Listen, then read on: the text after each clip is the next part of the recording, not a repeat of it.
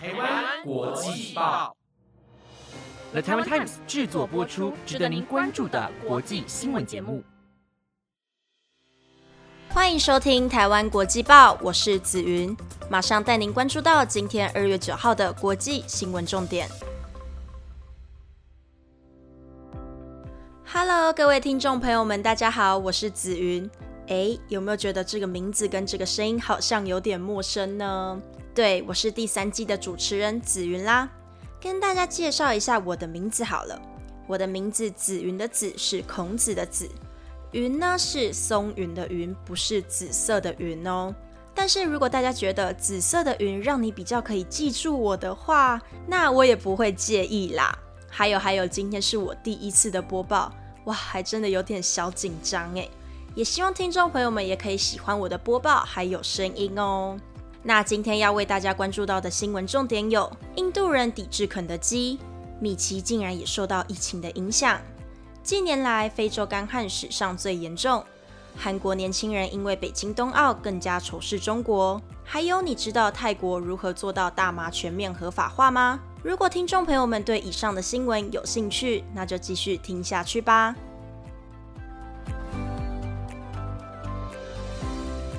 首先带您关心到政治新闻，克什米尔的主权归属一直是巴基斯坦与印度两国之间的争议。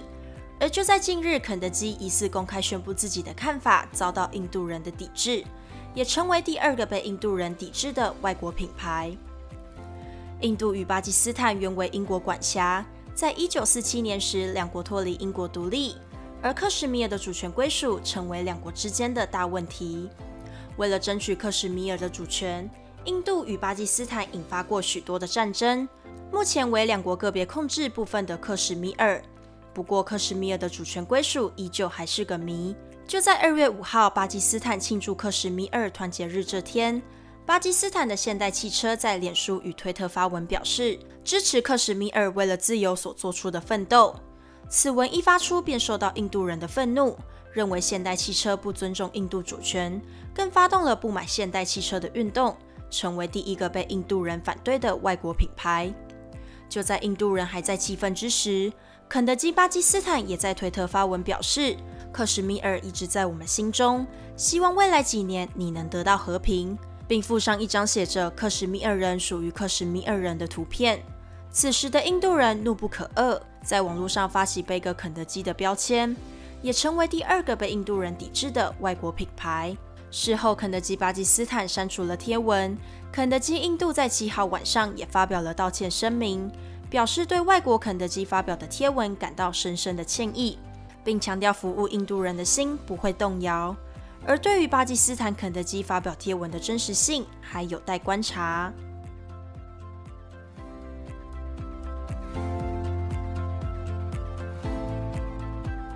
接下来新闻带您关心到疫情消息，疫情持续扩大，位在日本的东京也不断的创新高，在二月七号时创下一万两千两百一十一例的确诊记录，创下周一最高确诊记录，平均一周创下破万例。东京迪士尼也因为染疫员工歌舞表演被迫停止，受到灾害的表演为东京迪士尼最热门的歌舞剧团米奇俱乐部动感节奏。因为表演者与员工染疫的关系，导致人手不足。在八号，根据日本时事通信社的报道，此歌舞秀自去年七月时几乎每天上演。这也是东京迪士尼第一次因为有相关人员确诊而暂停歌舞表演或游乐设施。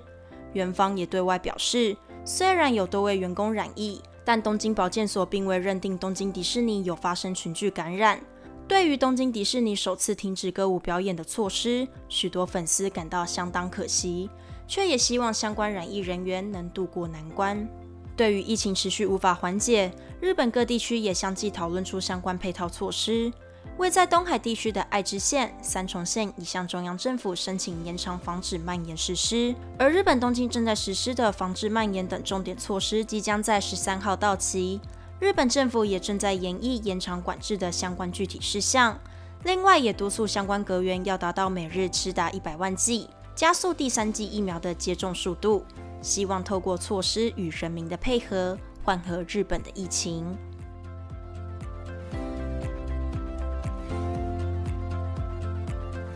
第三则新闻带您了解到天灾，在非洲之角地区目前正面临着最严重的干旱，估计有一千三百万人正经历着无法感同身受的严重饥饿。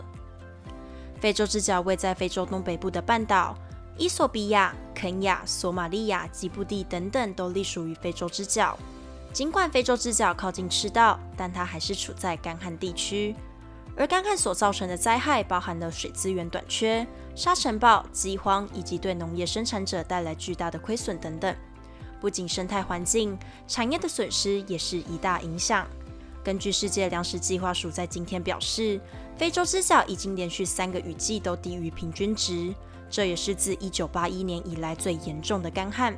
不仅如此，肯亚、索马利亚以及伊索比亚有约1300万人正遭遇着严重的饥荒。为了生存，许多依赖农作物的农村家庭放弃家园，逃离自己的家乡。在伊索比亚与肯亚地区，分别有五百七十万人以及两百八十万人急需粮食援助。索马利亚如果没有采取紧急干预措施，严重饥饿人数将从三百五十万人扩增至四百六十万人。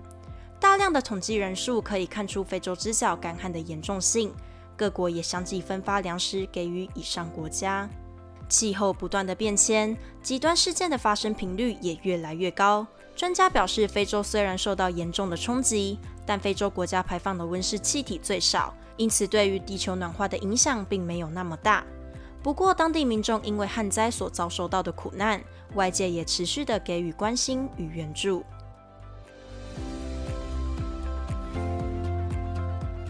接下来带您关注到体育新闻。北京冬季奥运于四号登场，在七号举行的男子竞速滑冰准决赛中，韩国选手遭裁判判为犯规失格，不公的现象不断的出现，在体育界出现了无语的状况发生，韩国年轻人手中意识也更加升温。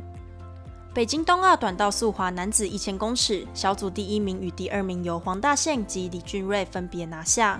不过在裁判看完重播画面后，改了自己原本的判决。说明黄大宪与李俊瑞在变换赛道时犯规，被取消资格，因此由三名中国代表队进入到了决赛。到了决赛，中国选手任子威与匈牙利选手刘少林在终点线前发生了推挤。先通过终点线的匈牙利选手刘少林跌了一跤，但在裁判的判决之下，判定这位匈牙利选手刘少林犯规，由中国选手任子威夺得第一名。而这也是中国在短道速滑男子一千公尺的比赛项目当中第一次夺得金牌。在韩国选手被判为犯规的当下，选手的抗议无效。透过转播观赏赛事的韩国体育界知名选手以及网友纷纷在社群上表达自己的不满。南韩媒体更称中国这块金牌是偷来的。透过中央日报报道，近年来韩国的仇中意识因为中国表示韩国文化与泡菜源自于中国而渐渐升温。在统计下，仇视中国的韩国年轻族群超过六成。而今天在北京冬季奥运发生这场关于国家荣誉的赛事，推涛作浪，南韩的仇中意识。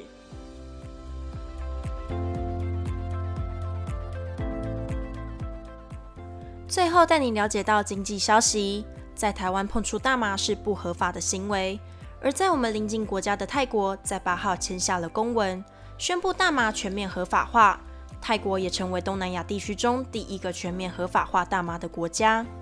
泰国为了大麻的合法化，一步步开放限制。首先，在二零一九年修改麻醉品法，在医学方面，政府部门以及获得政府核准的私立教育机构以及农民可以合法使用大麻。在二零二零年，泰国政府再次放宽医学使用大麻的规定，不仅让医生、病人以及传统医疗法可以申请种植医疗用大麻。也让药品制造商可对外出口医用大麻药品。不过，除了在医学相关使用之外，当时大麻仍在毒品管制中的第五级毒品，一般人碰触则会触法。泰国政府为了增加大麻的经济价值，再次采取了行动，在二零二零年的年底公布，将在管制名单中剔除大麻的特定部位，包括了大麻的叶子、纤维、根部还有茎部等等。可以放在食品、化妆品以及保养品中，在泰国相关业界引起了一股风潮。而在今年的一月二十五号，通过公共卫生部提案，将大麻从管制名单中删除，所有的部位皆不在管制名单中。不过，仍需注意大麻萃取物中的四氢大麻酚的含量必须低于百分之零点二。而就在昨天，泰国正式宣布大麻全面合法化，即将在一百二十天后正式生效。不仅为医用开辟了一条全新的道路，也增加人民的就业机会，促进泰国的经济效益，也为泰国展开了新的篇章。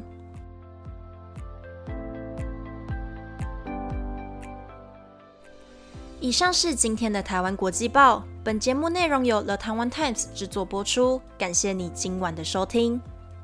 哇，今天第一次播报完成，真的很紧张诶。不知道听众朋友们喜不喜欢我的内容还有声音呢？也希望听众朋友们如果有什么意见或者是鼓励的话，也不要吝啬得到 IG 粉砖给我回馈哦。我是紫云，我们下礼拜再见喽，拜拜。